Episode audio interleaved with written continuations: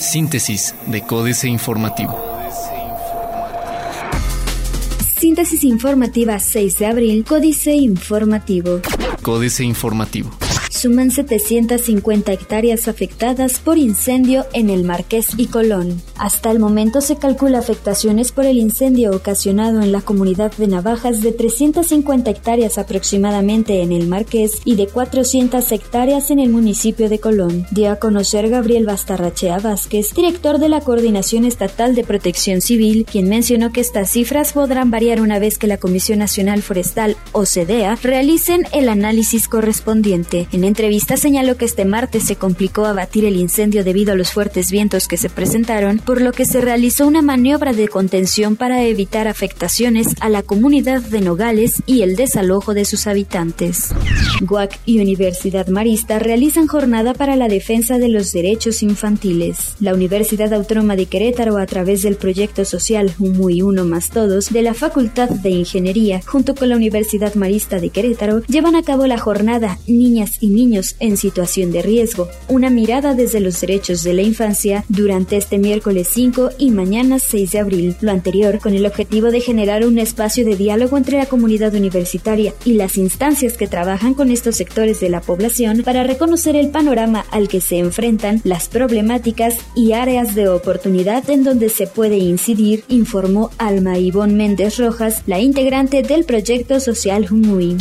Diputados no tomaron en cuenta propuesta de Observatorio Ciudadano para Sistema Anticorrupción. Yamile David Gallegos, presidenta del Observatorio Ciudadano de Querétaro, afirmó que con la aprobación de los dictámenes de leyes secundarias para la implementación del sistema anticorrupción, no hubo ni discusión ni inclusión de todas las propuestas. En entrevista luego de culminar la Comisión Especial para el Sistema Anticorrupción, expresó que el observatorio presentó desde el mes de febrero sus propuestas y que, sin embargo, no fueron incluidas. De igual manera, expresó su sorpresa ya que al día de ayer había discusiones entrampadas en torno a las leyes secundarias y de un día para otro se están votando los dictámenes.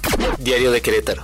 Coyotes en Secretaría de Economía. El delegado federal de la Secretaría de Economía, Sergio Almeida Orozco, alertó sobre la presencia de coyotes, personas que ofrecen sus servicios para acceder a las solicitudes de recursos federales a cambio de un pago equivalente al 10% del monto total del apoyo a recibir. Por lo anterior, pidió a la población no dejarse sorprender ya que los trámites son gratuitos.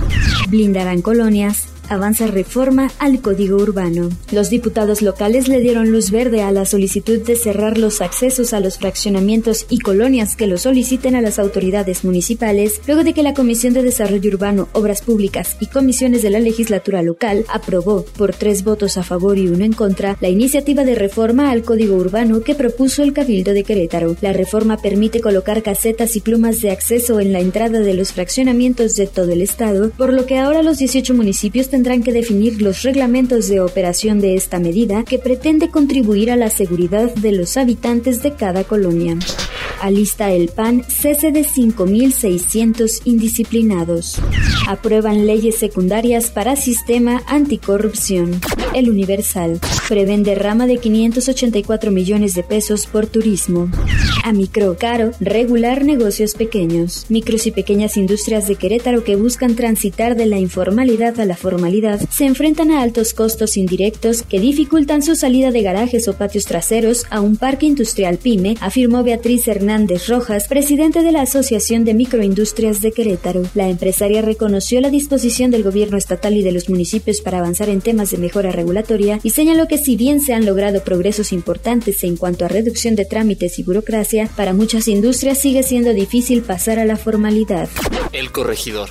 Calzada gestiona inversiones del sector automotriz en Alemania. El presidente municipal de El Marqués, Mario Calzada Mercado, en compañía del secretario de Finanzas, Alejandro Ángeles Arellano, y el secretario de Desarrollo Económico, Juan Gorraez Aguilera, asistieron a la Feria Automotriz en Stuttgart, Alemania, con el objetivo de atraer inversión extranjera de este ramo a la demarcación. El alcalde marquesino pudo reunirse con empresarios europeos del sector automotriz eléctrico, en donde ofreció todos los beneficios de llegar a un municipio en constante crecimiento en todos los sectores, además de otorgarles todas las facilidades para su instalación, la cual traería inversión extranjera y generación de empleos. Arrancará obra en Avenida Ezequiel Montes la próxima semana. Clausurados 90 comercios por no tener recolección de basura. Requieren concesionarios financiamientos para comprar camiones. Noticias. Crobús tendrá semaforización inteligente, dice Luis Bernardo Nava. Habrá pruebas toxicológicas a personal que se contrate, anuncia Canirac. Firma holandesa interesada en el agro local. Plaza de Armas. Invita a Marcos Aguilar Vega, a creador de Ring, a evaluar el sistema de ciclovías. Listo operativo de Semana Santa. Reforma negocian prioridades con Europa. En la renegociación del Tratado de Libre Comercio entre México y la Unión Europea, de las mayores prioridades están en ampliar el acceso al mercado para productos agropecuarios, dijo Juan Carlos Baker, subsecretario de Comercio Exterior de Economía. Actualmente, en Bruselas se lleva a cabo la tercera ronda de negociación para modificar este acuerdo que entró en vigor desde el año 2000 y para ambas partes se busca mayor penetración para productos a los que previamente no se les permitió entrar con preferencia. Complican estados competencia gasolinera. A pesar de que inició la apertura en la competencia de gasolineras, los estados y municipios aún conservan normas que restringen la apertura de nuevas estaciones de servicio, según un análisis de la Comisión Federal de Competencia Económica. Baja California, Chihuahua, Ciudad de México, Estado de México, Michoacán, Sinaloa, Veracruz y Colima son las entidades en las que se detectaron mayores restricciones, de acuerdo con el órgano antimonopolios, los principales obstáculos regulatorios son ambientales, de distancia, superficies, requisitos, autorizaciones y por homologaciones a estándares de petróleos mexicanos. Alerta a acereros, arancel incierto. Se apunta Bombardier para tren al nuevo aeropuerto internacional de la Ciudad de México. Bombardier Transportation afirmó que tiene la capacidad para participar en el tren que conecta al nuevo aeropuerto de la Ciudad de México. La empresa hizo la propuesta de que sea monorriel con una ruta de vista a Chapultepec y después al aeropuerto. Pero si no es así, también puede ofrecer los trenes, dijo en entrevista Fernando Espinosa, director de desarrollo de negocios de la empresa. La jornada. Peña, con actitud abierta y propositiva para renegociar el Tratado de Libre Comercio, dice Videgaray. Los secretarios de Relaciones Exteriores Luis Videgaray y del Departamento de Estado de Estados Unidos Rex Tillerson se reunieron ayer en Washington para continuar el diálogo sobre el fenómeno migratorio y el interés común de atender sus causas, propiciando el desarrollo y la estabilidad de la región y de Centroamérica, informó la Cancillería mexicana. El encuentro de Videgaray con su par estadounidense forma parte de una intensa agenda de trabajo en la que se incluyó una participación en la Organización de Estados Americanos, al término de la cual el funcionario ratificó que la administración de Enrique Peña Nieto enfrentará con ánimo constructivo y actitud abierta y propositiva la renegociación del Tratado de Libre Comercio para que todos los países ganen.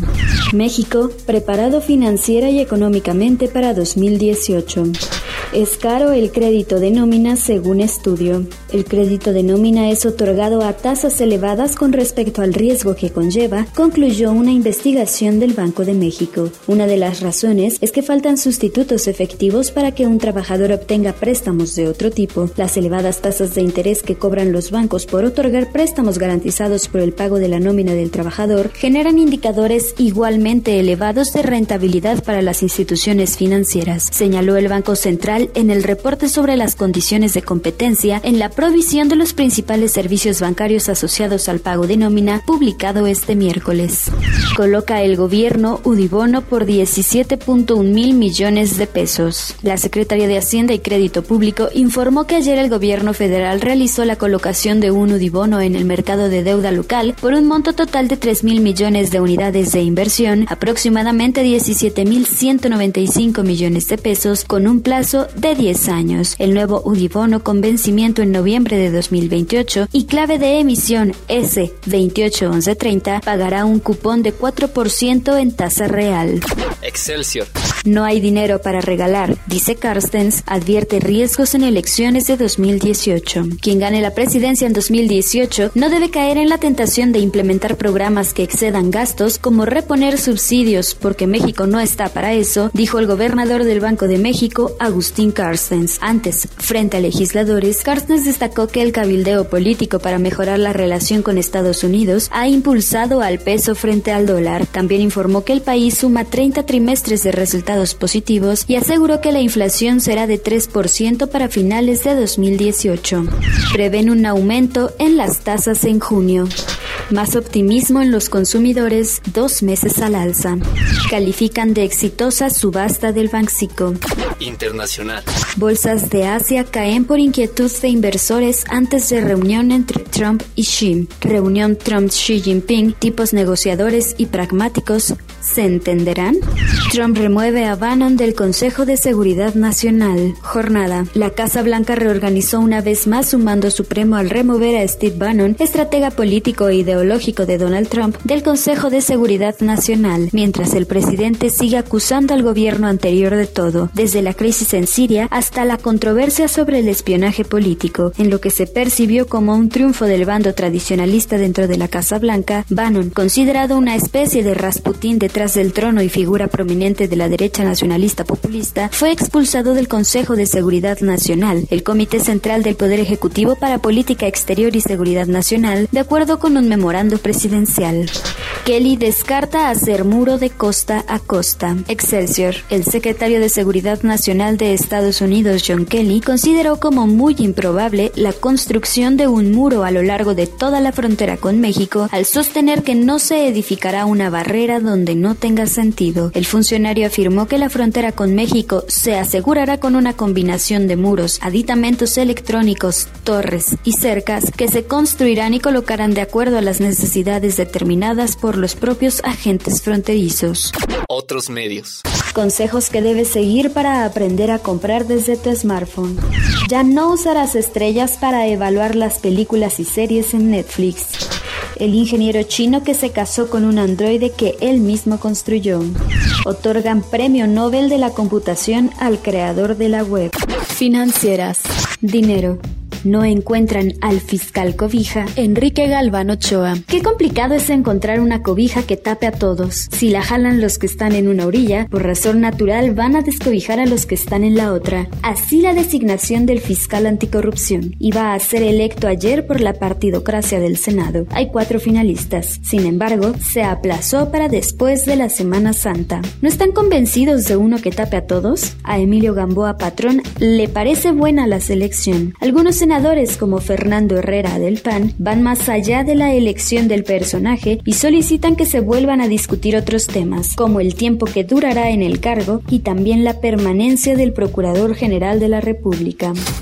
México S.A. Aerolíneas al abordaje Carlos Fernández Vega. ¿Dónde quedó la máxima neoliberal sobre la necesidad de privatizar los bienes del Estado obeso Miguel de la Madrid Dixit? Porque los empresarios son mucho mejores administradores que el gobierno, amén de que destacan por la excelencia en el servicio que ofrecen. Ello porque, por ejemplo, no pasa días sin que se registren denuncias, quejas mentadas y conexos de los usuarios de las aerolíneas que operan en el país, las cuales, sin pudor alguno, hacen lo que les viene en gana sin consecuencia alguna.